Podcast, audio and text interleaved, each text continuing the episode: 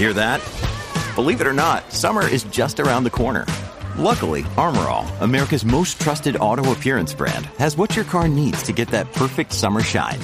Plus, now through May 31st, we'll give you $5 for every 20 you spend on Armorall products. That means car wash pods, protectant, tire shine, you name it. Find out how to get your $5 rebate at armorall.com. Armorall, less work, more clean. Terms apply. When you need mealtime inspiration, it's worth shopping Kroger, where you'll find over 30,000 mouth-watering choices that excite your inner foodie. And no matter what tasty choice you make, you'll enjoy our everyday low prices, plus extra ways to save, like digital coupons worth over $600 each week. You can also save up to $1 off per gallon at the pump with fuel points. More savings and more inspiring flavors make shopping Kroger worth it every time. Kroger, fresh for everyone. Fuel restrictions apply.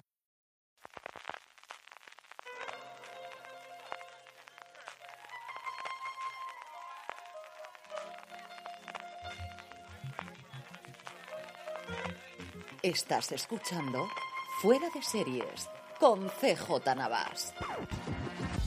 Bienvenidos a Top, el programa de fuera de series en el que todos los lunes os traemos estas listas relacionadas con las series de televisión que tanto nos gustan. Hoy vamos a empezar a hacer un pequeño periplo y es que en su momento hicimos hace un porrón de tiempo nuestras series favoritas de las diferentes entonces canales, ahora pues, fundamentalmente plataformas y hombre, yo creo que había que hacer una edición del 2021 después de todas las cosas nuevas que han llegado. Y vamos a empezar por el gigante rojo, vamos a empezar por Netflix, vamos a empezar hablando de nuestras series favoritas de la plataforma a día de hoy cuando estamos grabando esto, como os digo, febrero del 2021. Para eso tengo conmigo, como siempre, a Jorge Navas. Jorge, ¿cómo estamos, guapo? ¿Qué tal? Muy bien, aquí andamos. Y también a don Carlos, ¿cómo estamos, don Carlos? Muy bien, aquí. Además, te has puesto de rojo corporativo Netflix total y absoluto, ¿eh? No, de rojo poquito... Netflix y de Magic. Ahí estamos, sí, señor, porque todo el año Navidad. Todo el año Navidad. Todo el año Navidad. Que sepáis que hemos conseguido que no, salga, que, salga, que no salga en pijama, sí, que, era, que, era, su primera intención. Entonces ha decidido que hoy, 14 de febrero, Día de los Enamorados, eh, que mejor que tener un jersey. Entre eso y la nieve que te ha caído es... en, Bruselas, lo ha hecho todo, Jorge. Magic Marks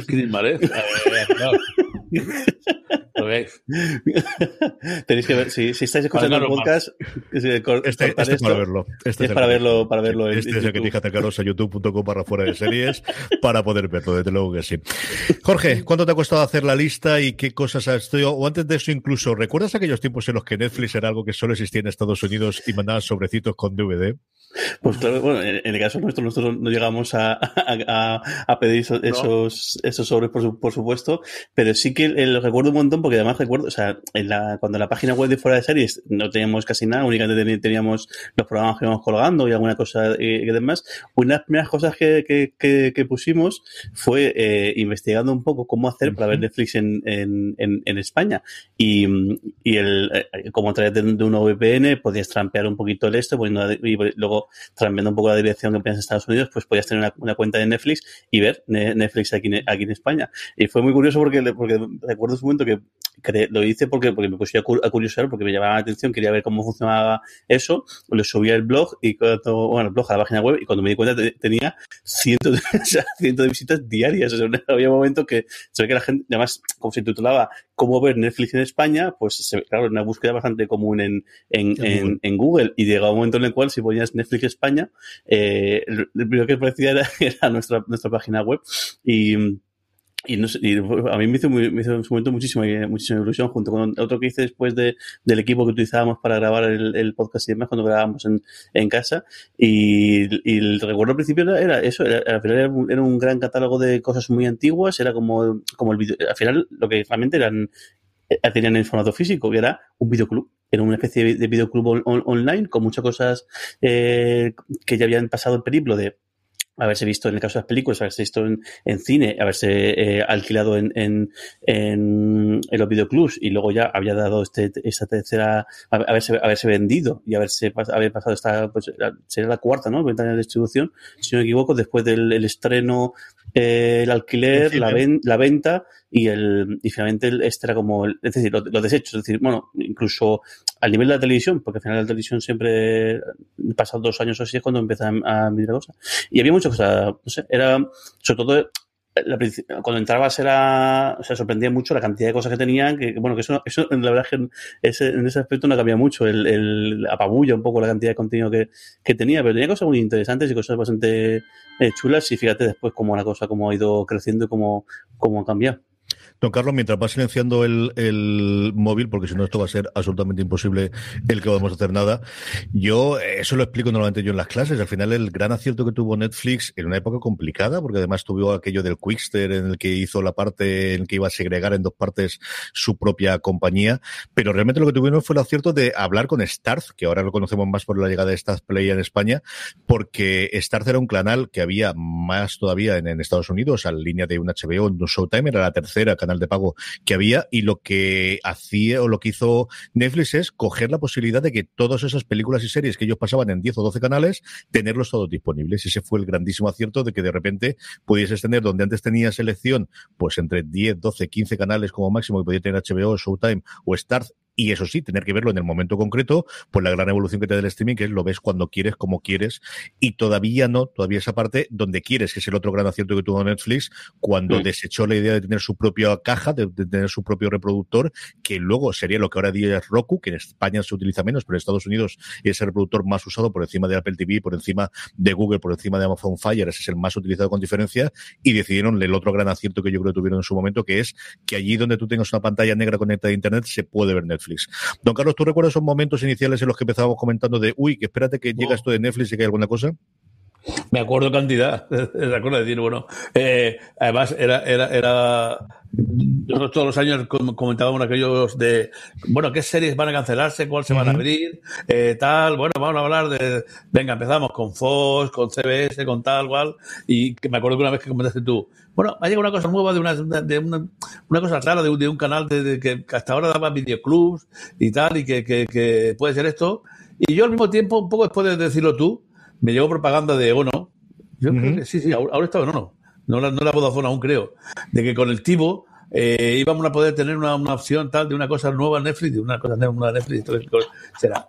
Eh, el caso es que el, el- antes de que tú comentaras mucho más, el, lo vi en, en, en, en el Tivo colocado. Y lo probé una noche y bueno, y luego, luego diré una de las cosas, una que voy a elegir a- a- en, en la lista mía, será por, por, por, por aquellos tipos, no sé si estará aún, eh, era una, uno de los que vino. Y, y yo me quedé, como dices tú, mm, bueno, eh, eh, simplemente asombrado. Es que había una cantidad de cosas eh, brutal. E- Era enorme. Y luego, ahora luego sí que estamos viendo ahí que ha desaparecido, van desapareciendo series y poco, y que, que imagino que irán al, al donde está Pompeya, Herculano y compañía, y con, los- con los demás series, ¿no? Pero entonces estaban todas las series ahí, estaba- y cosas ant- antiguas, cosas que, que veía. Es decir, fue de, de golpe un descubrimiento de decir, ostras, ¿esto qué es? Es un, un, un repositorio aquí de, de series a montón. Y yo pensé que sacarían más antiguas, ¿no? Eh, yo, yo creí que miraría un poco más hacia aquello que hablábamos nosotros del, del álbum televisión y tal, ¿no? Luego la verdad es que no, no, no, no ha sido tanto. Y, y de luego lo que, lo que yo no podía ni siquiera imaginar, de luego, es que habría ese cambio brutal de, de, de, de, forma. eh, cómo ha cambiado en, en poquísimo tiempo, en tres, cuatro años, cómo ha cambiado la forma de ver las series, de los canales que estaban en Movistar, en Ono, en un sitio, hay su serie semanal, su capítulo semanal tal cual, a cómo esto de verlo donde tú, la- el, el enorme acierto, como dices tú, es verlo donde quieras, cuando quieres, el momento que quieres, sin tener que esperarte, sin, sin nada, y ha empujado un enorme. Es decir, desde luego en el, en el mundo visual hay un, sí, luego se habrá añadido ahora, pues eh, Apple, se ha añadido Amazon, pero hay un, yo creo que hay un momento antes y después de existir Netflix, de existir Netflix, cómo está ahora configurada. Jorge, ¿te ha costado mucho hacer la lista o qué? Pues me ha costado, bueno, el- el- iba, iba a hacerla más amplia, pero al final he dicho, voy a coger solamente cosas o, o bien originales de Netflix, per se, o cosas que Netflix haya rescatado o incluso haya metido pasta para, para, para, para, para continuarla. Así que me ha salido pues, casi 20 y está haciendo un poco la criba, así que comentaré las 10 que tengo y luego las que no, a, la- a las bolas extra. Y una cosa que, el, el- que no hemos comentado es, el, aparte de Netflix el pionero en, en esto, es también el, el- tuvieron la valentía o el acierto de que mucho mandos a distancia pasaron a tener el botón propio de Netflix. Es decir, que es, un, y es una cosa bastante, una tontería, pero el cómo no apostaron por tener su propio hardware, pero sí que llega a ese, al, punto de, que su propio servicio se mostraba, y claro, y en un mando a distancia, que es la cosa eh, que, menos sexy y creo que, menos ha cambiado la historia, es decir, en tamaño y demás, pero lo que es un mando a distancia, todo el mundo sabe lo que es, el de repente un botón blanco con las letras, letras rojas que voy a Netflix, yo creo que es un acierto comercial espectacular, realmente espectacular. Don Carlos, ¿a ti te ha, costado mucho el poder hacer la lista o qué? No, la, también he hecho un poco como Jorge. Eh, cuando tenía 18, 19, para, por un momento, vamos a elegir las que de verdad, eh, no las genéricas, las que, eh, las que me han gustado, de las que he visto y nos quedamos aquí. Pues vamos para allá, si, si queréis. Jorge, ¿cuál es tu décima? Pues yo he puesto la décima, y, y hablando un poquito de los orígenes de, de, Netflix, por importancia y por lo que, lo que significó de a posteriori, Lilyhammer, que creo que fue, que fue la primera, en realidad coproducción, mm. más que, más que producción propia de, de, eh, de, Netflix, en el cual pues Steven Sun hacía un personaje que si no es el mismo, pues era un calco de, de su personaje en Los Sopranos, en lo cual pues debido a una peque, un pequeño percance que, que, que tenía, que, que, tuvo, se tiene que, eh, se tiene que exiliar, se tiene que eh, mudar a un pueblecito de, Noruega y, y, bueno, lo que pasa es que no consigue, no consigue evitar evadirse de, de, de todo y, y, como su llegada a Noruega, eh, pues y cambia un poco toda la vida en el pueblo. Yo creo que esta serie es bastante simpática y es una serie que, se, que la ves y, y, pues eso, sin ninguna, sin ninguna fritura y sin ningún tal, creo que entretiene y sobre todo yo creo por la, por la importancia que, que tuvo a posteriori fue la primera experiencia de, en la cual Netflix puso pasta para, para crear contenido y no para simplemente eh, difundir cosas que ya se hayan hecho, creo que bien merece la pena que esté en este Sensacional, desde luego. Tienes toda la razón del mundo. A mí me encantó. Antes de que nos llegase, desde luego, los grandes éxitos, que alguno de ellos creo que saldrán en las listas, tuvo también Hemlock Grove, que es una serie que vapuleó uh -huh. la crítica absoluta y totalmente, pero sí que es esto, Lilyhammer, de vez en cuando se recupera, de vez en cuando se recuerda, que desde luego con la primera gran, la primera serie que tuvieron ellos, antes de que desde luego explotase totalmente el, el, el sistema. Don Carlos, tú décima. Pues la mía es el, Hombre, no voy a decir la primera que, pero sí que es la primera que me enganchó un poco a Netflix después de haber visto lo que luego os comentaré que yo con más arriba. Pero vamos, quiero colocar aquí, quiero poner este sitio porque se llama atención y es Stranger Things. ¿no? Uh -huh. eh, esa aventura de los amiguitos medio adolescentes, medio de terror y tal. Yo creo que fue un, un me imagino que fue un primer exitazo enorme de, de, de, Netflix, con toda seguridad. Eh, creo que por ahí, le, ojeando antes y preparando las cosas, hay un par de listas donde la colocan que la, la, que la desaparición de este niño en el pueblo es la como la, número uno en el voto de fan, ¿eh? que no sé qué voto así que subo, sacó un 8,8. A mí me pareció una cosa muy llamativa, era la verdad esa de que, de que no tenía difícil encaje, yo creo que en un, en otro, en otro un tipo de, de, de, cadena que no fuese, que no fuese el, esa novedad que era Netflix. Era una cosa mmm, fantasiosa, de misterio. Me encantó. En los Goonies, en, los Goonies traídos, eh, llevados al siglo XXI. Me, me, me, lo has quitado de la boca, efectivamente. Los Goonies, el otro día, el otro día había una, un, un, reportaje de los Goonies y lo ponía muy bien. Y, y, y hablaba, bueno, películas que, que no son eh, que no, no, son grandes películas, pero que han pasado a, a, a ser parte del, del, del, acervo cultural. Y ponía los Goonies. Y no me acuerdo quién decía, hombre, lo, decir que los Goonies es una exageración. No, no, pues no, no era ninguna exageración. Y esto, desde luego, son los Goonies eh, llevados a la época moderna. Mi décima es, eh, también tengo algunas cuantas de, de, de, de eh, la serie es importante, pero también por lo que de alguna forma yo creo que, que, es para el modelo de negocio de Netflix, por lo que han cambiado. Y mi décima es perdida. Y es perdida por varias razones, ¿no? Perdida es una serie que tuvo una segunda vida en Netflix, algo que Netflix se especializó en hacer primero con series americanas y recientemente con series españolas. El caso más conocido, desde luego, nuestro es La Casa de Papel, pero Perdida ha tenido una segunda vida en Latinoamérica, también en Estados Unidos, a partir de ahí. Es una serie que a mí me gusta muchísimo.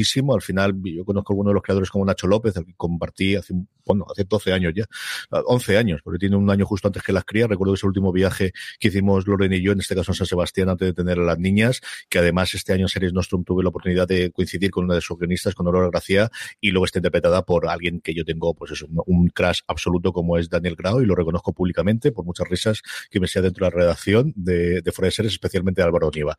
Lo confieso totalmente. Pero como os decía, perdida por ese efecto Netflix, eso que hemos hablado muchas veces de series que tienen una acogida más o menos eh, pequeña o, o, mediana o incluso en algún caso ser un éxito para la propia plataforma, pero que realmente donde revientan y donde explotan y donde se convierten en fenómenos, hablamos de la Casa de Babel, hablamos de Lucifer, por ejemplo, más recientemente, hablamos de You también, que fue otro exitazo, que es una serie originalmente de, de Lifetime, series que además, conforme pasa el tiempo, esa cosa que Netflix ha hecho muy bien de asumir que son suyas, y no, no, no, no originalmente no eran suyas, pero lo ponen en el original y en algunos casos hasta las compran. Así que, y además, por si no lo habéis visto, es una serie que cuando te hacen el planteamiento crees que la has visto 28.000 veces, pero del primer episodio ves que hay algo más y hay unas interpretaciones, como te decía, dejando aparte de Daniel Grau. Aquí la primera vez, o es el mi primer sitio donde yo vi a Adriana Paz, que la estamos viendo ahora en Coyote, que a mí me fascinó, me pareció que tiene un personaje maravilloso. Así que perdida, y eh, como ejemplo de ese fenómeno Netflix de, levar, eh, o de levantar una serie eh, que se había estrenado previamente en otra cadena o otra plataforma, es mi décima en este top de mi serie favorita de Netflix. Ahora el 2021 veremos qué ocurre en los años. Jorge, vamos con tu novena. Pues mi novena es La Casa de Papel, que yo creo que es el paradigma de, del, efecto, del, efecto, Netflix, sin lugar a duda. Bueno, el, el, efecto Netflix en cuanto a la recompra y, el, y el, la redistribución de todo el material, que otra vez hemos comentado, el efecto Netflix con, con, las, con el hecho de ponerlas en la primera escaparate, que podíamos meter ahí a, Lu, a Lupin o, o, al Gambito mm. de Dama y demás, pero el efecto de, de esto yo creo, sobre todo, la importancia que, que, que, que tiene el cómo haber lanzado una, una producción española, haber dado una, una segunda vida y haberla convertido en un, un fenómeno de masas hasta, que eso, hasta que decíamos que cuando Netflix hizo la, los anuncios gordos para Europa, su producto estrella era La Casa de Papel y los, y los, y los vídeos de del rodaje de estas últimas dos temporadas atestiguan la locura absoluta que ha sido y el fenómeno eh, mundial a todos los niveles de esa, de esa serie. Eh, pues podrá gustar más o menos quizá el, estas nuevas temporadas. Está claro que el, aporte económico y el aporte de, de esto eh, ha sido, ha sido eh, brutal y creo que bueno, es de, de, justicia que esté, que esté aquí y lo que están haciendo, sobre todo que han abierto un camino de la que mucha, mucha otra gente, tanto guionistas, directores como actores y actrices eh, van luego a, recoger por, por haber conseguido abrir esa brecha, sin lugar a duda.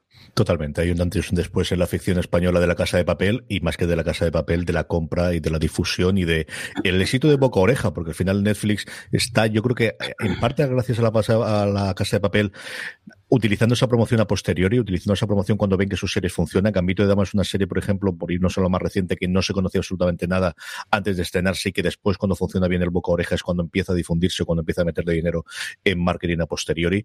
Y realmente eso yo creo que de alguna forma nace con la Casa de Papel y es la que revoluciona la industria audiovisual española, es saber los estudios que en muchos de los casos están eh, a través de o relacionados con algunos de los grandes medios o de las grandes plataformas, de ver de no solamente nos va a rendar rentabilidad el estreno que tengamos a las 10 o las 10 y media o las 11 o las 11 y media, esto es España, de la serie, sino esa posibilidad de ventas internacionales, esa posibilidad de explotar posteriormente una serie que habíamos estrenado en abierto o en, en alguno de nuestros eh, players eh, eh, de pago. Don Carlos, tu novena. Pues iba a comentar una, una así, que, que, que, los primeros tiempos no estuvo en Netflix, pero no, voy, voy a comentar en Netflix, ya siguiendo un poquito la historia. Yo creo que después de haber visto Stranger Things y alguna cosa más, eh, una noche que estaba ahí, además no sabía que estaba en Netflix, eh, me puse a ver El Alienista. Uh -huh. Eh, y la verdad es que después de ver la miniserie me dejó el mismo sabor que la novela. Un poco frustrado, ¿no? Prometía más de lo que, lo que, de lo que luego daba. Eh, la novela mmm, que yo compré fue un, un exitazo sí. aquí además creo que fue de, la sacó el Círculo de Lectores que fue uno de los que más vendió también no eh, pues o sea, el término de alienista era un poco pues el primero de, de, de preforense o algo, una cosa así no y de, de un asesino te dejaba al final un poco diciendo, se ha perdido un montón de páginas aquí perdidas, ¿no? Y la serie, pues un poco exactamente igual, ¿no? Un, un, un buen motivo, eh, no comento más, pues, bueno, es una, una, serie en Nueva York eh, eh, y alguien que, que, es un forense decide que la policía no está ayudando, no está haciéndolo bien y le va a ayudar a alguien, pues eh, digamos un poco comienzo de la, de la, ciencia forense, pero te deja, te deja con, con, con, con al final con un gusto de, de decir, bueno, se podía haber, se podía haber hecho más, ¿no? Recuerdo también que los actores no fueron nada del otro mundo. Eh, pero era para mí era un, traslado de una novela a, una, a, a, este nuevo formato que había de, serie, que no era ya una, una serie entera ni iba a ser una película, y descubrí que, en fin, eh, sí, hay algunas veces que una, una, mala novela es una gran película, o veces que una gran novela, se, las más, es destrozada por la película, y hay veces que una cosa normalita, pues sigue siendo, en novela, sigue siendo una cosa normalita también luego en, en serie. Yo es una novela que recuerdo con cariño, creo que al final se tardó muchísimo tiempo en adaptarse y lo que era, eh, pues quizás un poco, yo creo que leí esa edición de, de Círculo de que decías tú, en el cambio del siglo, yo creo que fue en el final de los 90, primero de 2000, cuando salió aquí la novela de Keller Carr. Creo que en ese momento era mucho más novedosa, eh, teníamos, bueno, pues evidentemente todas las de Thomas Harris, de Aníbal y del Silencio de los Corderos, pero quizás no había tanto investigado, desde luego no ese cambio del siglo. Series así hemos visto de Nick, eh, más en la parte médica, y Copper, que yo creo que se le gusta muchísimo a Jorge, de intentar contar ese inicio del, del, del drama policial. Yo vi la mitad de la, de la serie, como os digo yo, el sentimiento sobre todo es que, que es una serie que hace 10 años hubiese funcionado muy bien y que ahora ya habíamos visto esto mucho. Me falta volver la segunda temporada, que Juan Galonce me dijo que estaba muy bien y que El Ángel de la Oscuridad, que está disponible también en Netflix como segunda temporada, esa es la que me quedó pendiente de ver. A ver si algún año de estos tengo un ratito para ellas. Mi novena, si empezaba antes con, con Perdida y el fenómeno de Netflix, empezó pues la que sobre ella construiré mi iglesia, que fue House of Cars. Y sí, es cierto que Orange is the New Black es quizás la que dio la oportunidad de eh, primero la, la, la, balanza de la crítica, la alabanza y en este caso los premios se tenía, tenía que haberla dicho yo. No, la puedes decir después. Llevamos 13 años haciendo esto y sigues haciendo lo que te sale de las narices. yo no entiendo nada. En fin, me pones de nuevo una serie que no te ha gustado y luego te enfadas porque dijo una pero el 9. En fin, me tomo. House of Cards. Yo recuerdo cuando salió la noticia que de repente había comprado y habían pagado 100 millones de dólares entonces por dos temporadas de House of Cards. Una serie conocida en el Reino Unido, entonces no nos llegaban tantos, que luego estrenó filming aquí en España.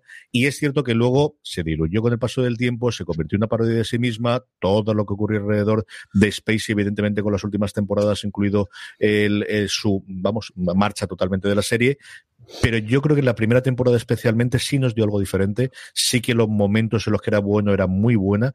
Y a mí me encantó. Yo creo que después su magia se fue perdiendo, pero por lo que yo recuerdo la primera temporada, por la música, yo sigo recordando la música, me parece de las mejores cabeceras de Netflix y de cualquier serie que yo haya escuchado y la estoy pensando ahora mismo, cuando os estoy hablando la tengo ahora mismo en la cabeza, ya. veremos cuando me la quito de encima, porque me fascina. La bandera invertida, o sea, el, simbolismo que eh, tiene es brutal. ¿no? Es una maravilla. Recuerdo, porque Jorge, en la última vez que hicimos el top de Netflix, habló de esa bandera invertida, que ya lo estuvo en el otra vez cuando, cuando haríamos esto, yo creo que hace cuatro años o tres o cuatro años más o menos. Así que House of Cards, por lo digo, por como la serie y por lo que supuso para Netflix de decir, hemos llegado aquí y estamos dispuestos a invertir mucho dinero, no porque queramos, sino porque nos están empezando a obligar, porque ya no nos ven en el catálogo, que fue la gran razón por la que entraron. Es mi novena serie de Netflix, ahora el 2021, dentro de mi top. Vamos con tu octava, Jorge. Pues empiezo mi ciclo de, documentales y otras cosas eh, raras que hace, que hace Netflix. Y hago y dos documentales que eh, los junto los dos porque son la misma productora y, son un formato muy parecido.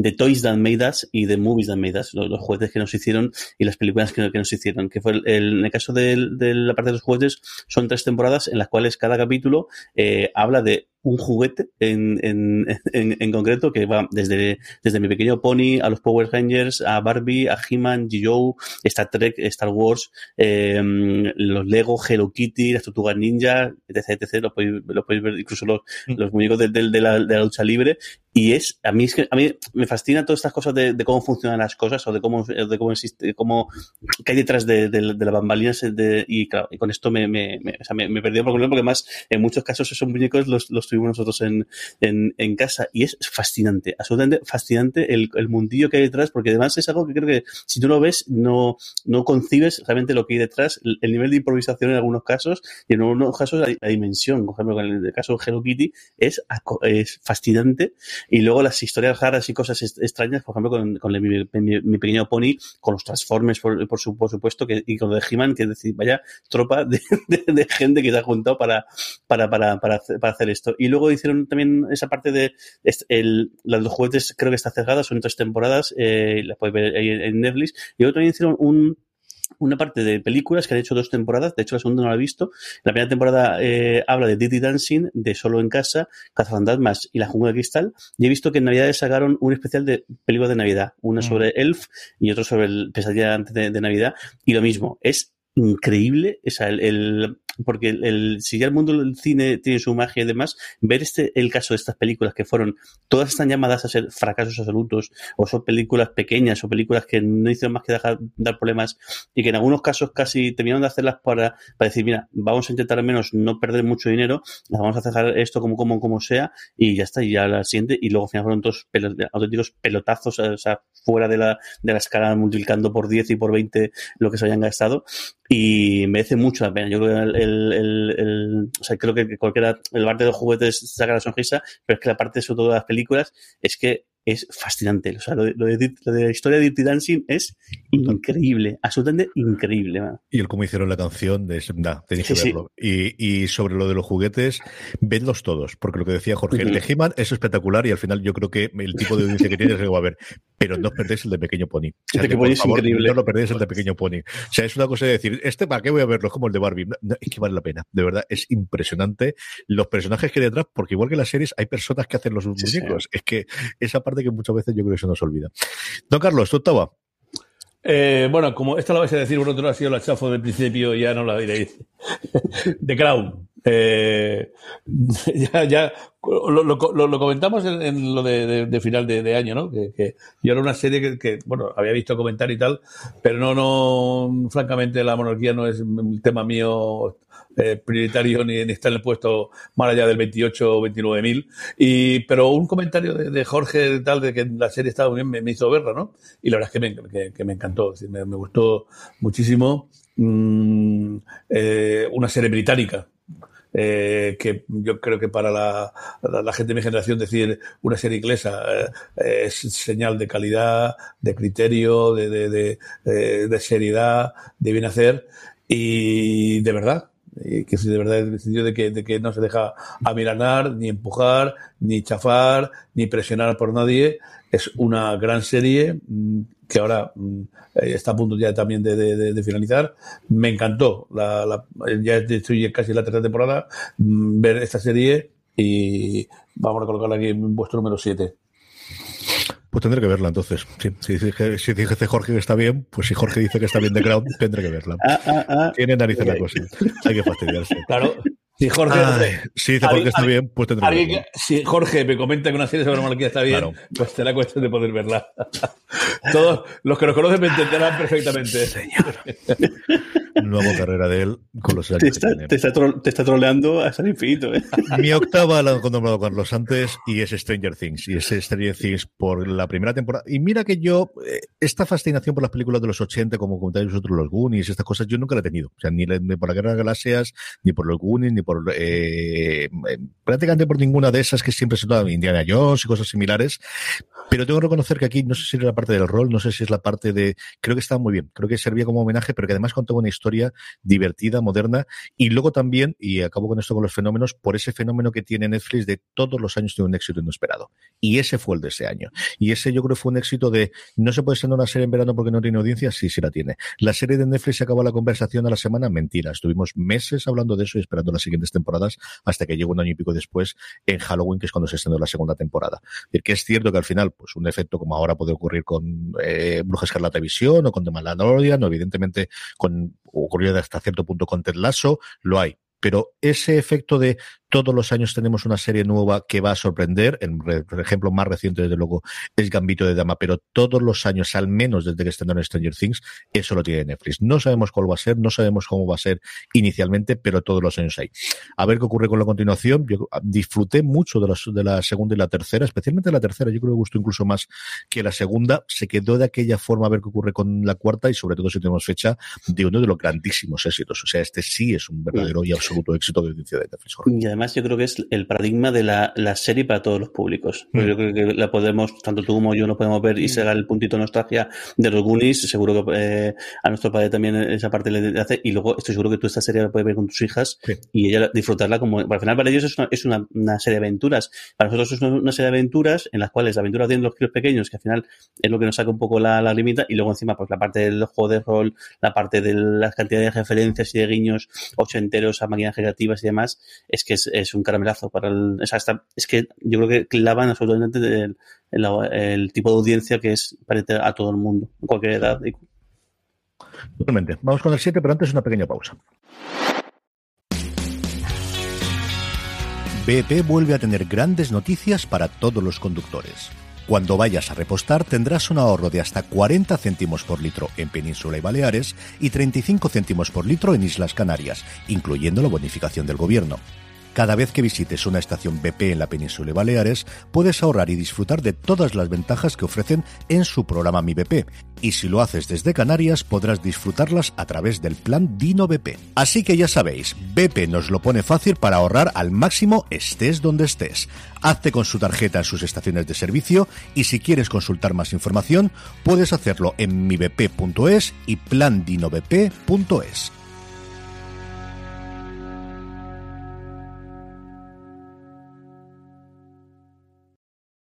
From sponsoring cultural events to partnering on community projects, creating youth programs to supporting first responders, at MidAmerican Energy, caring about our community goes beyond keeping the lights on. It's about being obsessively relentlessly at your service. Learn more at midamericanenergy.com slash social. Estamos de vuelta, Jorge. Vamos con tu 7. Pues otro documental, y creo otro documental que yo creo que se ha llamado a marcar época y a, marcar un poco el patrón a seguir adelante. Y es una sorpresa del año pasado de Last Dance, esta historia o esta inside story, comentar qué pasó en, esa época en la cual Michael Jordan llegó a, los Bulls y, lo que y lo que ocurrió todo de- de- de- después. No sé, es que es, el- es fascinante, claro. Lo comentaba la, primera vez que comentamos esto hace, hace una semana cuando hicimos el top de 2020, que claro, cuando tienes acceso a todo el mundo, pues normal que te salgan las cosas así, así de guay, pero creo que aún así, la manera de narrarlo, la manera de, comentarlo, creo que también el hecho de que haya estado en Netflix, con lo cual hayan estado el tiro en todos los, los, los, epi- los episodios, que creo que es una de las claves también de muchas de las, series que hemos comentado antes, es el poder verlos de, en plan atracón y, no sé, una historia, fíjate cómo lo- que al final están contando cosas de hace 30 años, eh, 30 años largo, y como aún así el- aquellos Bulls de, de, de, de Jordan, de Jordan, de, de Pippen, de Paxson, de, tanta gente, marcaron una verdadera generación, marcaron una verdadera época, y creo que el, el, documental es espectacular, es absolutamente espectacular, y como eh, aquí no hay ni, ni, censura, ni hay nada. De hecho, el herramienta, esto que hacen de incluso sacarle trozos que han grabado a otras personas para el documental y ponérselo en bandeja para ver cómo reaccionan, creo que, que es una cosa que, que, que que hace mucho, eh, hacía Évole mucho en Salvados y se sigue haciendo y aquí, aquí lo introducen eh, para picar un poquito ahí a Thomas y a, y a, y a Jordan uno como el otro, eh, queda genial. Creo que o sea, el, el trabajo es increíble, a saber la cantidad de metraje que tienen aparte y eh, o sea, disfrutas muchísimo. Te guste más, te guste menos el baloncesto, te guste, conozcan más conozcan menos la época, creo que es un producto audiovisual magnífico. Sí, es un programa que sin Netflix no hubiese existido. Que al final en Estados Unidos se estrenó en SPN, allí emitían dos episodios durante la, el confinamiento duro estadounidense los fines de semana, cuando no había absolutamente nada de deporte, y es lo que tuvo SPN, la gran cadena de perteneciente al grupo de Disney de, de deporte para poder hacerlo. Pero por varias entrevistas que he oído yo al creador y a Bill Simmons, porque Bill Simmons está como productor ejecutivo y el, la persona que hace la dirección, el bastante amigacho, le hizo un par de documentales de 30 for 30 en su momento, le dijo que sin el dinero de Netflix, desde luego, esto no hubiese salido adelante o no hubiese podido ser eh, capaz. Y sí que, como decías tú, de alguna forma vuelve a, ha vuelto a, a revitalizarle el interés por documentales deportivos que existía, pero que desde luego se, lo ves en cuanto a proyectos, en cuanto a dinero que se está metiendo en hacer documentales deportivos adelante, que es otra cosa de las plataformas. Amazon ha hecho sobre todo sus pinitos, pero que Netflix también está haciendo desde luego en los últimos tiempos. Don Carlos, tu séptima. Pues mira, eh, también siguiendo estas cosas de descubrimientos, no es para volverse loco de luego, pero en fin, eh, descubrió creo que un verano, ahora, está, ahora van a hacer la segunda temporada. Y durante un par de, de días, no, más, más de dos días, que eh, en la primera sí que fueron dos o tres episodios, pero luego aguantamos uno, eh, una serie española, H. Me llamó la atención una frescura, ¿no? Una cosa distinta, ¿no? Muy... Eh, eh, muy policíaca, voy recordando el momento de, la historia española eh, y, con, un desparpajo enorme, sobre todo los, protagonistas. Luego el, empujón primero del, yo creo que no se mantiene, el, de, el del arranque de la, de la, serie, se difumina un poquito en el, en el guion, pero en recuerdo a esos momentos buenos que me hizo pasar en, en, en, aquel verano lo, lo voy a colocar como número 7. Yo creo que la segunda temporada te va a gustar mucho, por lo que he podido ver yo y sobre todo lo que me han comentado los compañeros que sacamos la crítica en foradeseries.com, porque yo además creo que la primera, y es algo que le ocurre a algunas series de, de Netflix, eh, sin hacer spoilers, te la dejan muy como prólogo de lo que te quieren contar después, ¿no? Y el, el puesto en el que te el lugar en el que te dejan a la protagonista, mm, al final lo que te están contando es todo el arco hasta donde quieren tenerla ella al principio de la segunda temporada. Yo creo que de verdad, póntela, yo creo recordar que se estrenó la semana pasada sí, sí, dale caso, la, la veré la segunda. La, primera, sobre todo los primeros episodios, me impactaron mm. mucho. Luego vi que se relajaba, ya, ya, claro, era difícil mantener la atención, ¿no? Y no pensé que, no se tenía yo claro que hubiese una segunda temporada. Sí, se estrenó hace una o dos semanas, si no recuerdo mal la de cabeza, porque ya al final, con esto, entre confinamiento y mi, y mi Alzheimer progresivo con esta edad, mm, pero vamos, creo recordar que no fue hace más de, de un par de semanas que se estrenó, cuando estamos grabando esto. Mi séptima es una serie documental, es una serie documental que tal igual que Jorge hablaba de The Last Dance y la revolución para el, para el mundo de la música, esta lo fue para los documentales de, de, comida, al final de, que tengamos y en general de gusto, y es Chef Stable. Chef Stable es un, una propuesta que le hace Netflix a un creador después del éxito de un documental suyo llamado Giro Sueña con Sushi, en el que hacía una narración o una cosa distinta de documental de, de, comida, en el que hablaba, sí, de las cosas que se hacían y se sacaban toda esta parte de, de porno de comida, de, platos preciosos, de platos muy bonitos y muy bien grabados, pero también la historia humana detrás. Y yo creo que es ese traslado, eh, Giro Sueña con Sushi, que ahora no está disponible en la plataforma y es una pena porque de verdad que es un documental maravilloso con momentos eh, espectaculares que podemos ver, especialmente su primera temporada. A mí su primera temporada me fascinó, luego tiene episodios mejores y peores, pero los seis episodios de la primera temporada siguen siendo fascinantes por esto mismo que os digo, por contar no solamente los platos y enseñarlo, sino lo que hay detrás. Yo recuerdo especialmente el de Aliena con Grant Chaz, sobre todo si no conoces nada de su vida. Yo alguna cosa sabía, al final son gente conocida que ha hecho mucho documental alrededor de ellos, y el que te va contando su historia personal es brutal, brutal, brutal, brutal, alucinante. Abrió la mano, permitió que luego se hiciese de Manuel Fachev, que se haya hecho todos los documentales de alimentación que hay después, el de barbacoa,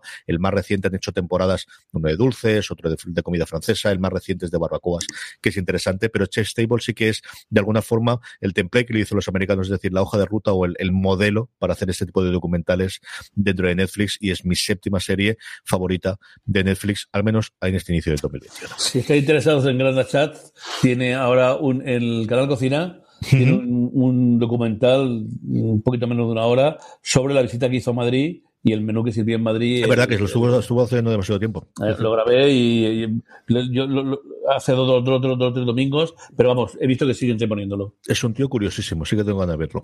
Jorge, tu sexta.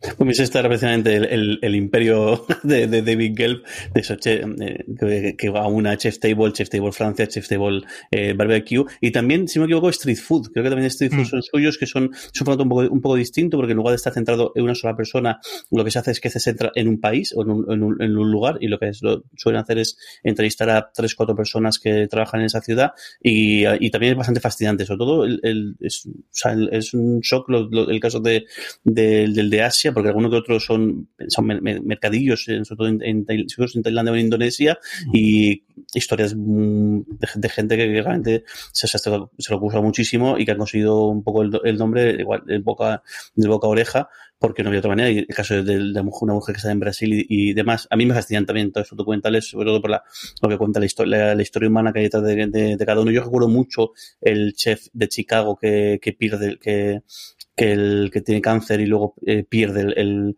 el, olfato y el gusto y como el tipo es capaz aún así de, de, seguir adelante. Pero bueno, es que todas las historias de una otra manera, incluso el primer capítulo, el, tipo este italiano que, que debido al terremoto que hay, se crea una, una receta para que a todas aquellas fábricas de parmesano que no podían vender el queso porque con el terremoto se han caído las estanterías, se han roto los quesos, ya no tienen, puede, no puede tener salida comercial y como el tipo hace una receta para que puedan utilizar todo ese parmesano que no se puede vender y el titular claro, es un ídolo porque consigue que ese año saquen toda la...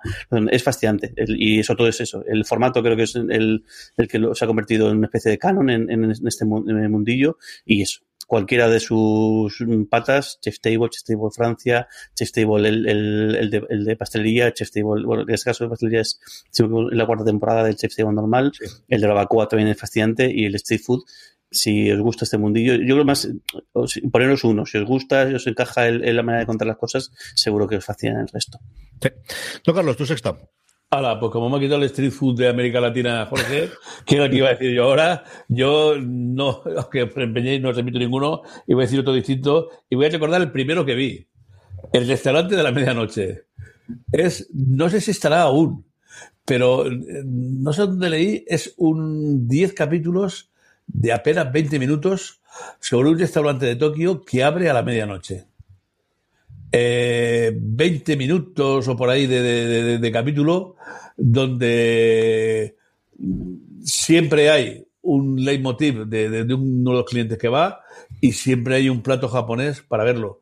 Mira, tenía que haberlo visto para recomendarlo ver si estaba uno o no, porque e, era, era una auténtica delicia el, bueno, la forma de tratar los personajes, la diversidad enorme que hay en tan poco tiempo y luego siempre ese plato japonés que no probaremos y luego la enorme curiosidad, me imagino que debe ser verdad, de un restaurante que abría a las 12 de la noche solo para, para eh, gente noctámbula y, y en Tokio.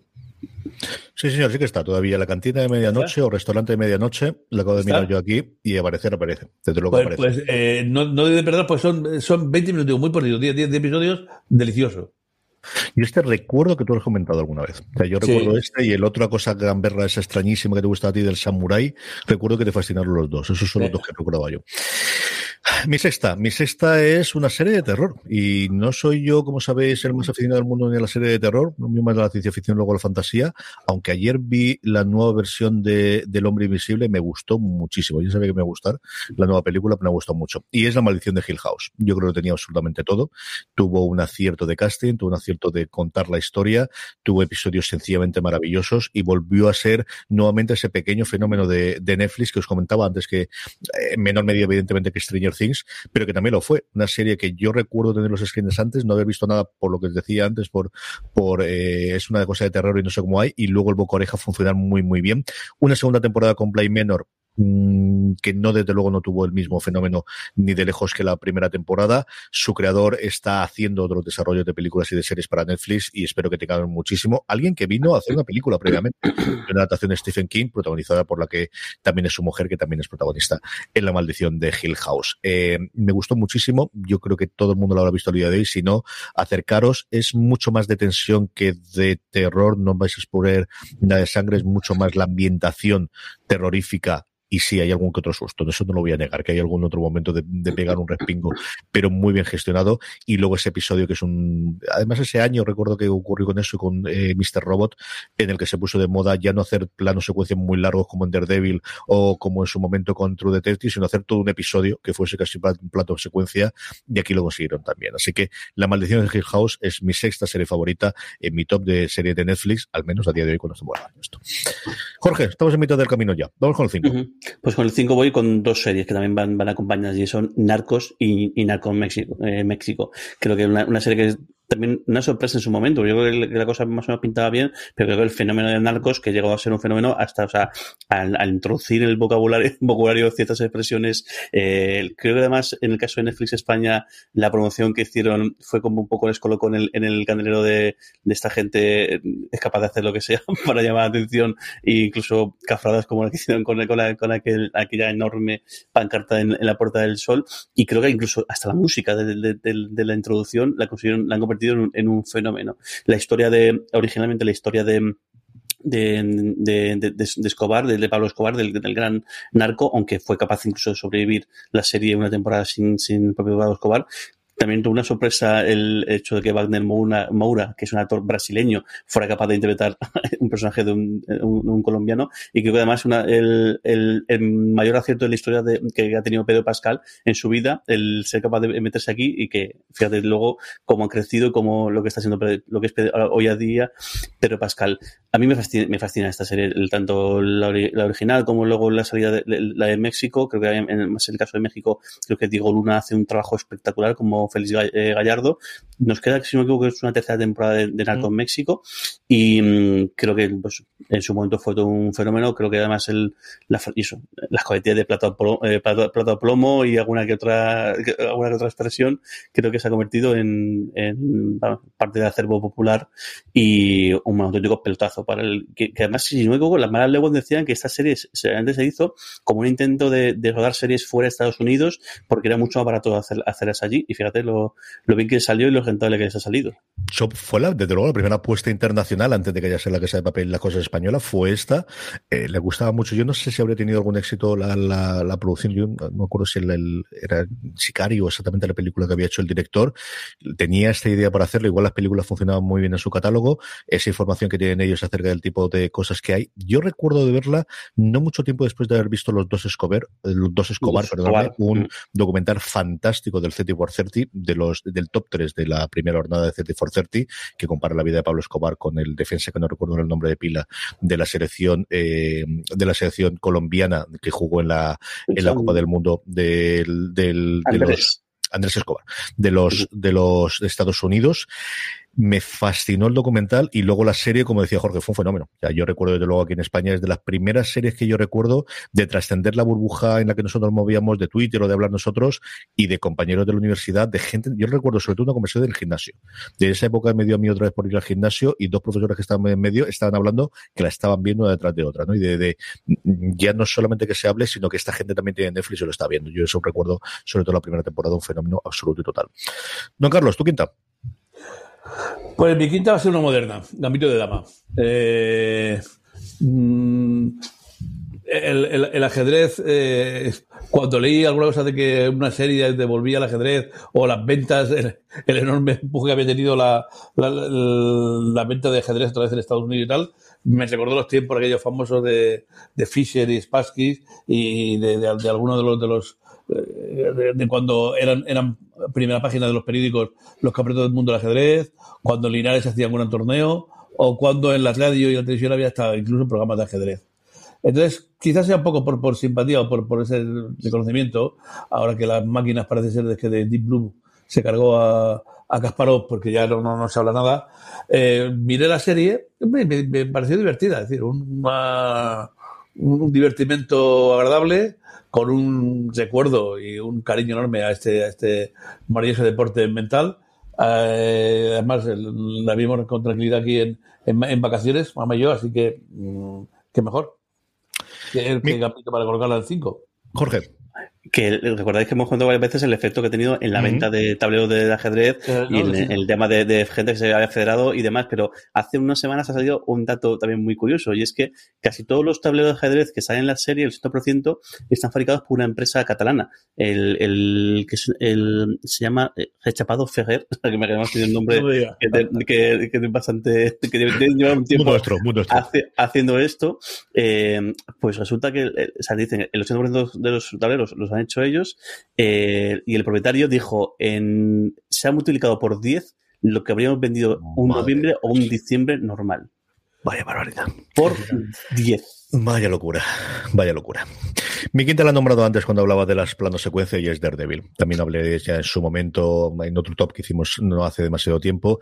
Daredevil fue la primera y yo creo que la más satisfactoria de todas las series de ese acuerdo con Disney antes del divorcio. Disney fue la que de alguna forma creó una segunda o tercera parte de Netflix, especialmente en Estados Unidos, porque todas las sus películas de, eh, de Marvel eh, y las películas propias de Disney, pero fundamentalmente todo el universo de cinematográfico Marvel, conforme se estaba construyendo su segunda ventana de distribución, estaba cedido a Netflix en un acuerdo que se cifraba en torno a 300 millones de dólares al año y fruto de ese acuerdo y de esa unión que tenía era eh, fue el lanzar películas, lanzar series, perdóname, con personajes secundarios que no iban a utilizar por la hora dentro de las películas que estaba encabezando Kevin Feige. Ahí empezó Daredevil con todo el resto de los defensores, con esa idea de crear un mini universo que encauzaría, igual que las películas habían acabado los Vengadores, en los defensores, hasta que, como os decía, unos años después eh, se decidiese ese divorcio y Disney decidió que la única forma de, subirse al carro era ser ellos dueños de su propio destino y parece que no funciona mal. Noventa y tantos millones de suscriptores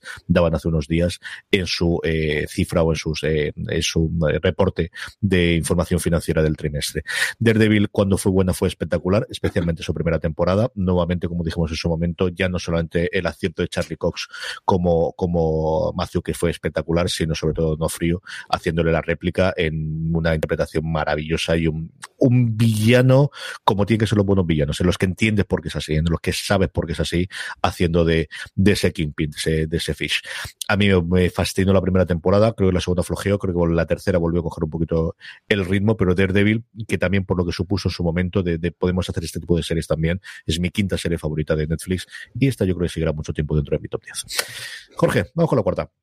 Pues la cuarta es un, es un fichaje que le salió muy bien a, Netflix y también lo elevó a, una categoría eh, superior y es Black Mirror, esta serie antología de, eh, de Charlie eh, Brooker, que en su momento él decía que estaba basado un poco en, en, The Twilight Zone y fijaos el efecto que, y lo que, lo que ha supuesto. O sea, al final el, las comparaciones que hacemos con, sobre todo cuando tiene que ver alguna cosa con redes sociales y demás, siempre la comparativa que tenemos en la boca es decir, es que esto es como Black Mirror, o esto es como Black Mirror, o esto en Black Mirror ya lo, ya lo habían, ya, ya, lo habían hecho. De hecho, hace dos semanas eh, salió que Microsoft había cancelado un proyecto que es un calco de lo que pasa en Black Mirror, en ese episodio en el cual fallece una, una, pareja y su, y su pareja, como que lo revive en una especie de, de, de, androide. Y eh, es fascinante la cantidad de, de ideas que, que, hay, la cantidad de, cosas. Yo recuerdo con muchísimo cariño, me ha fascinado el, capítulo del grano, que además iba, iba a convertirse en película y al final no se, ha, no ha convertido. Creo que incluso el propio Tom Cruise este, eh, había comprado los derechos y estaba interesado en, hacerlo, aunque bueno, ahora como está ahí pegando gritos en la nueva División Imposible, está entretenido con eso y no está haciendo esta, esta película, pero creo que, creo que, creo que, es, eh, creo que de verdad mm, eh, da para una película, da para muchas cosas y no sé, es fascinante igual. Hay mejores capítulos, capítulos peores, pero creo que todos o sea, muy originales, el, con premisas y con, y con, con algunas cosas más rompedoras, Creo que el primer episodio deja en shock a, to, a, todo, a todo el mundo y y es, y no, no, no, he vuelto, no he vuelto a verlo, a ver cómo, cómo, cómo lo, vería ahora mismo, pero, pero creo que, que, no dejaba a nadie indiferente y sobre todo algo que decir, hostia, pues esto que está contando igual es ciencia ficción, pero no es tan, tan, tan ciencia, ficción. Y ahí sigue, incluso con experimentos más o menos fallidos como esa, ese Astro propia aventura que hicieron hace un par de navidades, pero un producto que también creo que, ha, sentado escuela. Totalmente. De los que al final están totalmente ligados, aunque naciese originalmente, no me acuerdo ahora si cabeza si fue ni o Channel, Channel, Channel 4. Las dos primeras temporadas, sí, está totalmente ligada a Netflix, de que está al final y, y cuando tuvo éxito. Pero las últimas temporadas se han enfriado mucho y también estamos en otro mundo diferente de cuando se estrenó, pero de luego las primeras temporadas eran un fenómeno y, y el estreno de una nueva temporada, un nuevo episodio como ese Bandersnatch que decías tú, era de lo que se iba a hablar durante esa semana, sin ningún género de dudas. Don Carlos, tu cuarta. Bueno, pues eh, ya que he comentado el comienzo de una parte de la, ciencia forense y, policíaca, y, no habéis dicho esta, yo pensaba que me la, me la seguro antes. Pero bueno, la voy a decir yo porque ese, esta, ese, a mí la verdad es que eso de mente criminal y esas cosas no, no, no me acaba de convencer y, cuando ya he visto mucho me, me, me, agotan estos crímenes en serie. Pero la serie esta, Hunter mmm, a la cual me convenciste alguno de vosotros de, de, verla, pues ya digo que yo esto de, de, ver eh, Criminales no, no, no, loco, pues me, me, gustó. Es, eh, es un, un, una serie, un, una seria historia de cómo se crea la, ciencia, de, crear eh, perfiles eh, psicópatas, un buen estudio del trabajo del FBI, ¿estés de acuerdo no? Y sin llegar a ser los morbosos, sin, eh, con un poco de, de formalidad, pues me gustó la serie. Mi cuarta es una serie que Don Carlos no ha visto que se llama Mindhunter, que, mm, en fin, pues lo que acaba de decir. A mí me fascinó. Desgraciadamente tiene toda la pinta que se nos va a quedar en solamente dos temporadas. Y mira que no se quedó. La primera, yo creo que es fascinante. Y mira que era complicado que a estas alturas del partido algo relacionado con asesinos en serie me atrajese. Y ocurrió el mismo año que se estrenó Mindhunter con Manhunt una Bomber. Me falta la segunda temporada de Manhunt, que no está disponible en Netflix. Manhunt una Bomber sí que está en Netflix. La otra está en Star Play, si no recuerdo mal. La más reciente, la, de la, del atentado de, Atlanta, eh, mm, a mí me fascinó. Y al final es cierto que tienes al final, pues eso, a quién tienes detrás de las cámaras y sobre todo a quién tienes delante. Y yo creo que ese trío que, hicieron de actores que hemos visto en cosas tremendamente distintas. Yo a McAlhaney recuerdo haberlo visto en aquella serie de boxeo que tristemente duró Lights Out, que eso duró solamente una temporada en FX y que me gustó muchísimo, muchísimo, muchísimo. Y evidentemente a ella, cuyo nombre ahora se me escapó totalmente, que la vimos en su momento un montón de tiempo en Fringe, y que es una de esas series que está desaparecida. A ver si la traen de una puñetera vez ahora que, que dentro de estar dentro del canal de Disney Plus para que la gente que en su momento no pudo ver Fringe pueda disfrutar de ella. Porque es una. ¿no? ¿Será? Eso es, Anna Torf. Sí, se me ha ido totalmente. Con Anna Torf, que sobre todo en la segunda temporada empieza a tener más protagonismo y yo creo que también la serie, igual que pierde por otros lados, gana totalmente por ese lado de tener el trío protagonista más que en la primera. Mindhunter, una absoluta y total maravilla que desgraciadamente se nos ha quedado dos temporadas, las dos en Netflix, es la que ocupa el puesto número 4 de mi top 10 de serie favorita de Netflix. Una pequeña parada y vamos ya con el podio. From sponsoring cultural events to partnering on community projects, creating youth programs to supporting first responders, at MidAmerican Energy, caring about our community goes beyond keeping the lights on. It's about being obsessively relentlessly at your service. Learn more at midamericanenergy.com slash social. Woodhouse Nissan offers a variety of SUVs and crossovers to fit your lifestyle. Whether you're looking for an SUV with high towing capability or a crossover with all wheel drive, you can expect a variety of safety features, plenty of seating, ample cargo space, and innovative design to tackle virtually any adventure. Explore the Nissan lineup of SUVs and crossovers featuring Rogue, Rogue Sport, Kicks, Murano, Pathfinder, and Armada. Visit one of our two Nissan locations or shop online at woodhouse.com. Pues 3, 2 o 1 que decía el clásico, Jorge. Vamos con la 3. Pues mi 3 es, en este caso, una comedia, bueno, o comedia, comedia negra que es Afterlife. Este producto de Ricky Gervais, que, no sé, es que es, es, es, fascinante cómo es posible hacer una, una comedia de un drama tan, tan, tan, tan, grande que es intentar recomponer tu vida después de, de que haya fallecido tu, tu, tu, pareja. Y fíjate que lo histriónico que es Ricky Gervais, que pues, de hecho es el que un poco el, el, el, que hace el santo suyo personal es así histriónico y sobre todo ser, tener un humor muy negro y muy, muy, muy zafio. Y aquí todo lo contrario, que es como capaz de hacer un, humor eh, que te saca la sonrisa completamente en un con un elenco y con un entorno súper rural y súper eh, pequeño, de un pueblecito pequeño de Inglaterra. Y es que es una verdadera maravilla. De verdad, y además es una cosa que es, que es verdad, es que eh, nunca en la vida podía imaginar que Ricky Gervais fuera, pudiera planear y hacer esto, pero bueno, es el que hace todo. la crea, la, ha guionizado, la dirige, incluso la protagoniza él. Y tenemos dos temporadas en, en, Netflix, que además esto fue pedido específico de, Netflix, camino una, tercera y una serie que de verdad tenéis, tenéis que ver porque creo que, además creo que esta serie le puede gustar a todo el mundo, sin lugar a. Sí, señor. Hacer live a mi mujer le encanta. Yo vi el primero y me gustó, pero sin pasarse. Don Carlos, tu tercera. Bueno, pues ya que Jorge ha dicho una, una gambetada, yo la tenía esta para colocarla aquí, no sabía qué puesto, pero como él ha dicho una, yo sigo, él ha dicho la de Gervais, yo voy a decir la de Steve Carell. ¿eh? Eh, voy a decir Space Force. Eh, y además no había dicho nada de ciencia ficción hasta ahora, así que era el momento de decir pues, una gambetada como otra cualquiera, una serie, un entretenimiento divertidillo, sin más, eh, sin más, sin más y sin menos interés, ¿no? Está, es una cosa divertidilla, un, relax un poco y al menos doy un toquecito de ciencia ficción que, no lo daba. Solo a decirte dos cosas. Una, yo coincido contigo, a mí me gustó mucho más que a la media o que la, la, gente, por lo que yo pude leer y lo que, lo que yo creo que en general ha funcionado y sobre todo las críticas que nos llegaron de la serie. A mí me entretuvo, me gustó mucho y tengo ganas de ver la segunda temporada.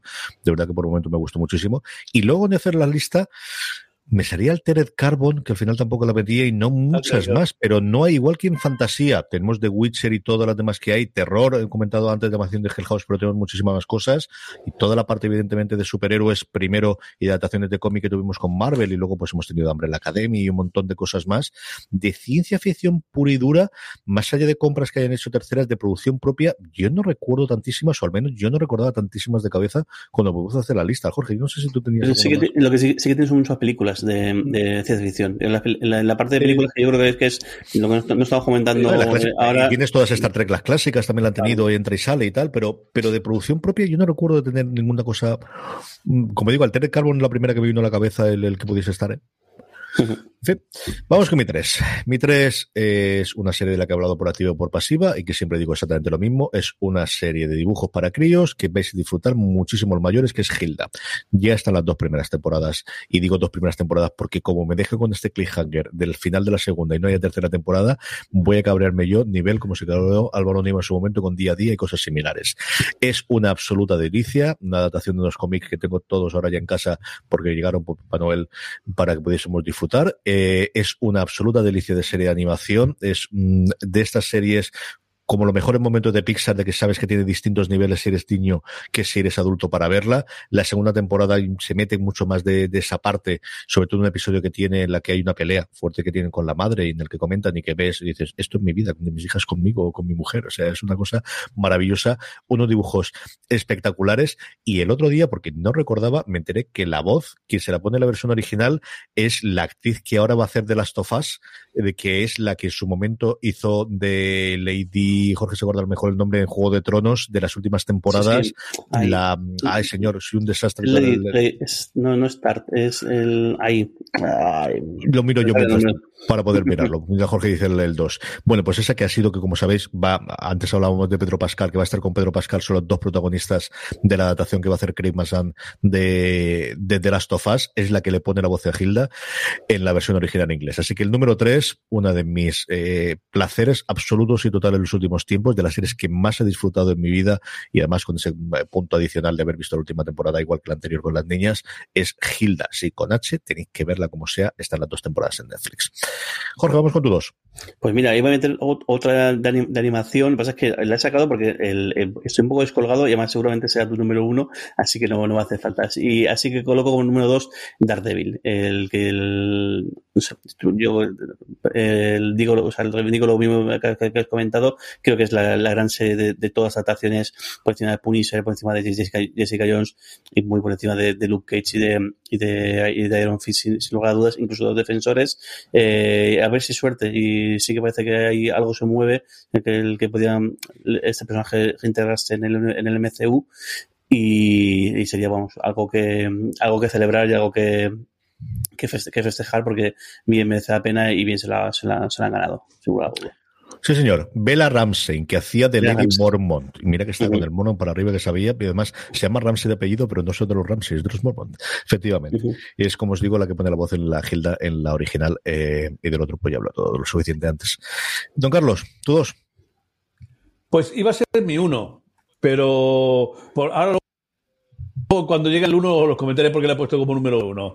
Esta me, me encantó, la vi más tiempo y ahora que se despide, eh, a mí me parece una serie magnífica, con tensión, con algunos momentos de humor, con algunos momentos eróticos, con algunos momentos deliciosos. Ozark. Eh, mm, no sé cómo la, descubrí y, es de las series, pues, la última o la penúltima, pero de esas que me cargué tres episodios seguidos, cuatro, porque no podía dejar la, de la atención en la primera temporada, ¿no?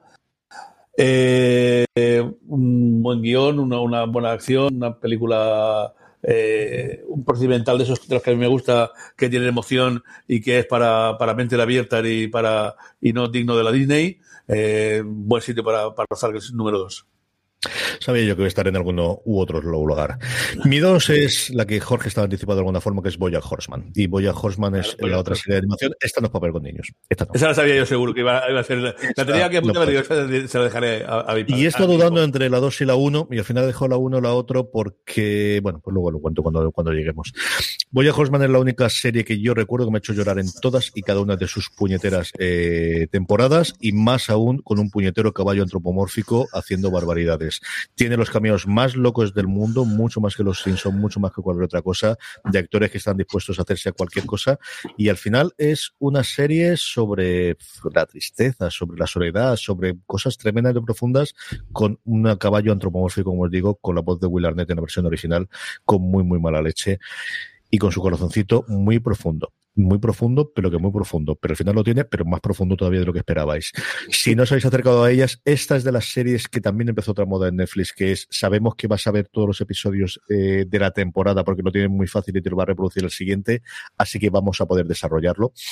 Y esta es una serie que yo creo que eh, estoy de decir tienes que ver hasta el quinto. Yo sé que es una, al final es un tropo y es una cosa que se dice mucho para, para, pero aquí es necesario. De verdad que hace falta que me veáis al menos toda la primera temporada de Boya Hosma para ver si va a enganchar. Es una absoluta delicia, es una serie eh, mayúscula, es una serie con disfrutado. Bueno, es el número dos de mi top de las series de Netflix de que más me gusta. Jorge, hemos llegado al final. Vamos con la uno. Pues mi número uno es otro fichaje y un ejercicio de la nostalgia, eh, igual que contaba antes Stranger Things, pues en este caso lo mismo, traído a, día de hoy, pero con un revés y con un giro de guion que creo que por eso está aquí donde está. Cobra Kai.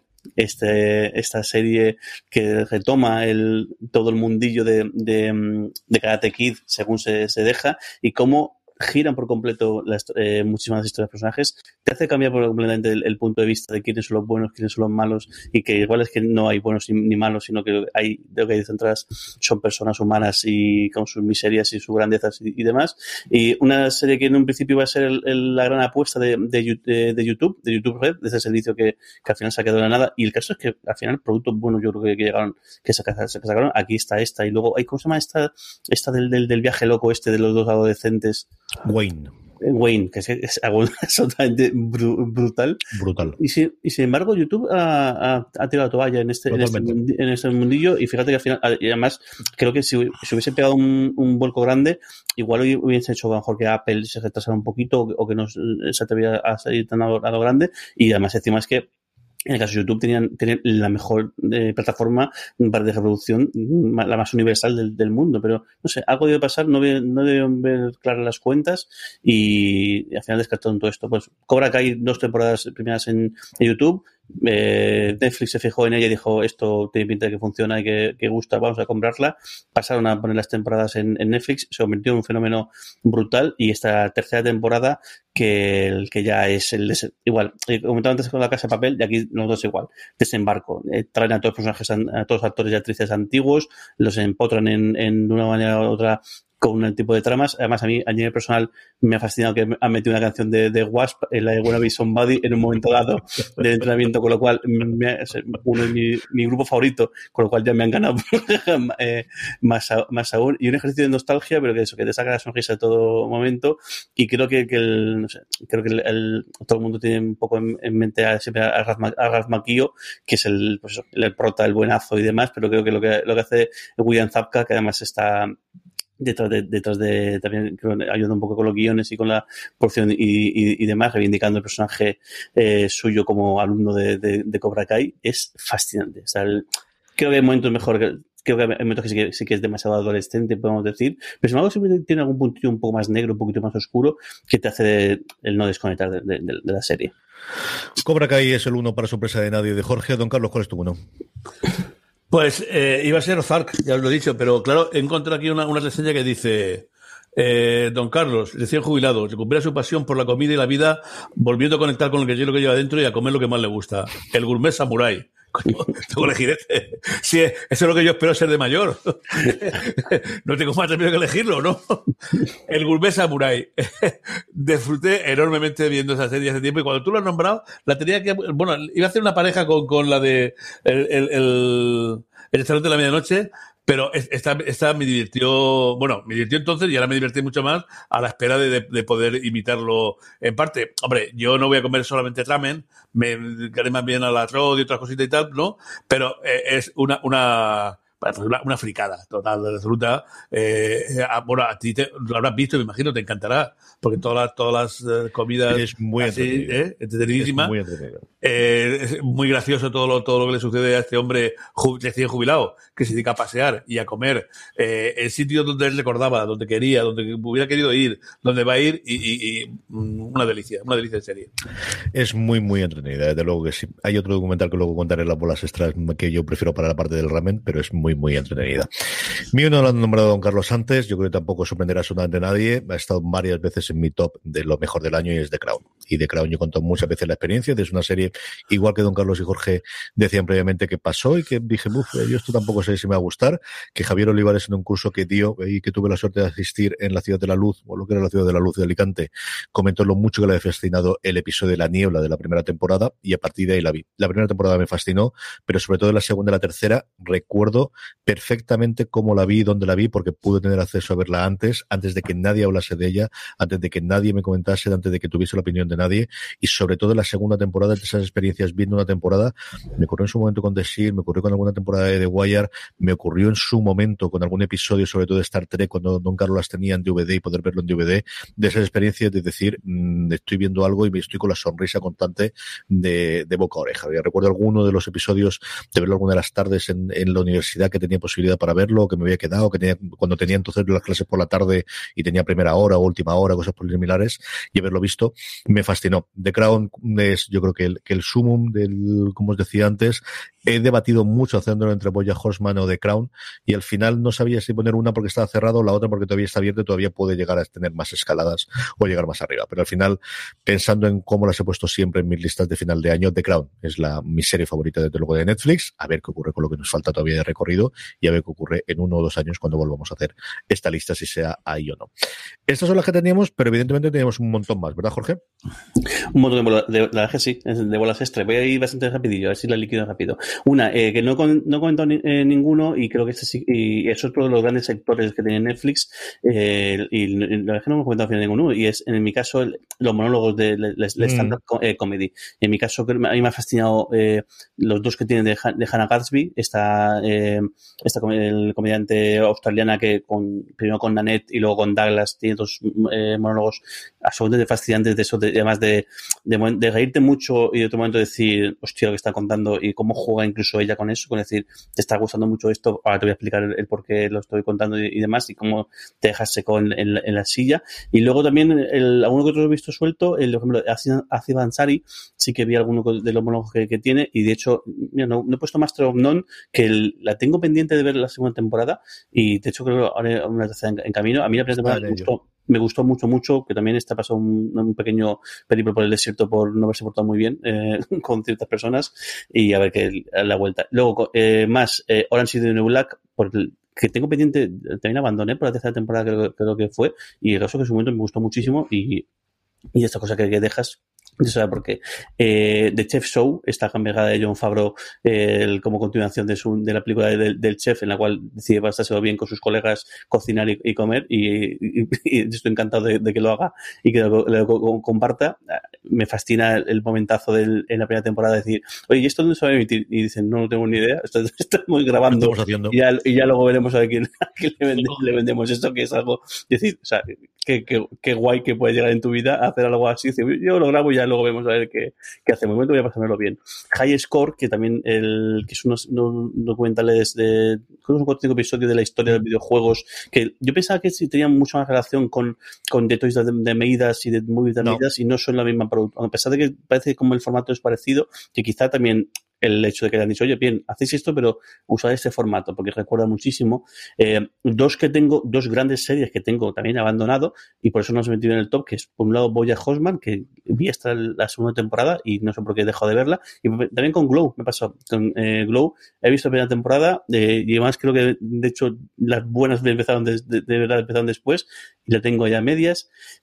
El método Gominsky, que es una, una comedia muy, muy, muy, muy simpática, Stranger Things habéis comentado, eh, Fuller House por el por eso también el efecto no, no, nostalgia. Vi el primer episodio eh lo que pasa que dije esta serie en mi caso muy a, visto muchas veces todos los episodios. Muy a mi pesar esta serie ya no es para mí pero vi el primer episodio porque en su día para de Forzoso me gustó muchísimo muchísimo. Y tres cosas más recientes. Eh, Lupin que creo que es una serie que está muy bien, muy correcto y más unas cosas que han salido muy bien en la jugada a principios de, de, este año. El joven Wallander, que yo no conozco tanto el personaje como sí que nuestro padre lo conoce y lo, sigue, eh, y la serie me, me, gustó bastante. Y luego una cosa que me apuntó como pendiente es Transformer, la guerra por Cybertron, que es una que he visto, que resulta que es, es el producto más novedoso, más nuevo de, del, del, Imperio Transformers, que en este caso, de antes, es una petición de Netflix de, de, de hacer como tal. Son hay dos, estaba, hicieron Transformers, creo que se llama Prime no sé qué, eh, y luego hicieron este encargo de eh, War of for, luego otra de, de, la, de, la, Tierra,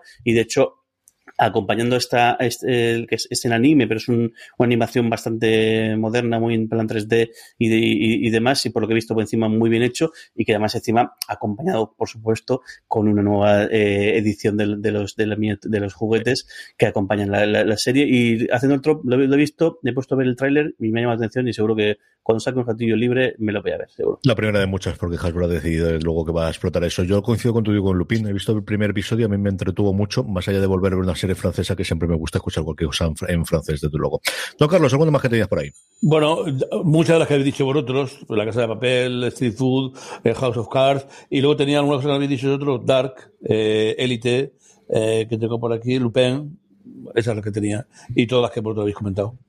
Yo tengo una que desgraciadamente no está en el catálogo, pero para mí fue un fenómeno y un descubrimiento que fue Pars Unknown, o mejor dicho, como se llamaba Anthony Bourdain Pars Unknown. Yo siempre he comentado que el día que decidí que el algoritmo funcionaba muy bien es cuando me recomendaba constantemente que viese ese señor en una kayak con una especie de canoa, de leche esto que es, leche que esto que es. Me descubrió a Bourdain, al que tristemente lloré unos años después cuando el, el, el, desgraciadamente bueno, falleció y se suicidó. Y nos sigue quedando esa serie. Aquí no está disponible. En Estados Unidos ha entrado dentro del catálogo de HBO Max porque forma parte de todo el conglomerado con la CNN. No sé si cuando llegue HBO Max llegará aquí como está con documental. El que sí está disponible es The Mind of a Chef. La primera temporada iba a ser una aplicación que iba a hacer él junto con David Chang y podemos tenerlo. La serie de David Chang que también la tenemos allí hablando de esto. Jorge ha comentado Black Mirror, Narcos y posiblemente Glow y Ozark sean con las series más conocidas de las suyas propias. Yo añadiría como español el desorden que dejas porque me gustó mucho y porque es relativamente reciente. Luego, otras cosas importantes aquí en medio, Peaky Blinders, que es cierto que la tengo muy abandonada, pero Blinders, es uno sí, de los grandes fenómenos. Y aquí quien ha sido hecho el fenómeno ha sido ellos. De Umbrella Academy, porque a mí me gusta mucho. De verdad que, que yo creo que soy de las personas que más le gustó el, la adaptación del cómic. Ataque los Titanes, ahora que hablas tú de series de animación curiosas, uh -huh. no, no es el original, pero al final realmente como se ves aquí. Y luego metiéndonos en catálogo, sobre todo sus comedias. Es cierto que muchas de las comedias las tiene a día de hoy Amazon, pero sigue teniendo cosas como Brooklyn Nine-Nine, sigue teniendo cosas como las primeras temporadas de Modern Family, que ahora entendemos que llegan a estar. Sigue quedándole ese acuerdo de muchas de las comedias que al final tienen una segunda vida, empezando por Friends, que al final el descubrimiento en España o ese segunda vida que ha tenido en España y también en Estados Unidos en su momento con Friends fue desde luego gracias a Netflix. Bueno, pues esto ha sido nuestro top. La semana que viene, HBO y llegaremos aquí con el resto de las plataformas. Así que dejadnos comentarios en YouTube, dejadnos comentarios en vuestro reproductor en iVoox, eh, comentadnos por redes sociales, donde sabéis que somos fuera de series en todo, tanto las series que más os gustan en Netflix para que os lo comentemos, como de cara a la semana que viene, que haremos el repaso de nuestras series favoritas de todos los tiempos de HBO. Estaremos aquí de nuevo. Don Jorge Navas, un beso muy fuerte hasta la semana que viene. Me pido, juego, me pido Juego de Tronos por ser el más... La dicen la 10, que tú vas el primero y ya está, no pasa nada. Don Carlos, la semana que viene HBO. Esta te va a Un beso más, enorme. ¿eh? Venga, cuidaros muchísimo, cuidaros muchísimo. A todos vosotros, querida audiencia, gracias por estar ahí. Como dice Don Carlos, tened mucho. Tened cuidado, cuidado y fuera. Hasta luego.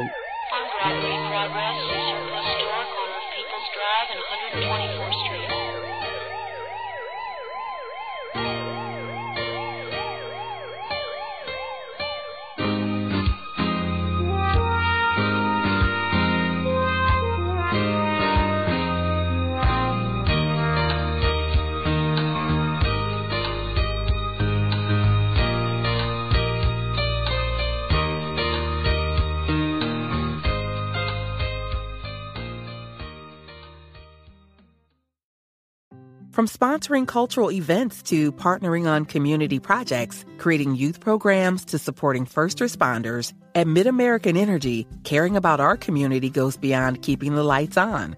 It's about being obsessively relentlessly at your service. Learn more at midamericanenergy.com slash social. Woodhouse Nissan offers a variety of SUVs and crossovers to fit your lifestyle. Whether you're looking for an SUV with high towing capability or a crossover with all wheel drive, you can expect a variety of safety features, plenty of seating, ample cargo space, and innovative design to tackle virtually any adventure. Explore the Nissan lineup of SUVs and crossovers featuring Rogue, Rogue Sport, Kicks, Murano, Pathfinder, and Armada. Visit one of our two Nissan locations or shop online at woodhouse.com.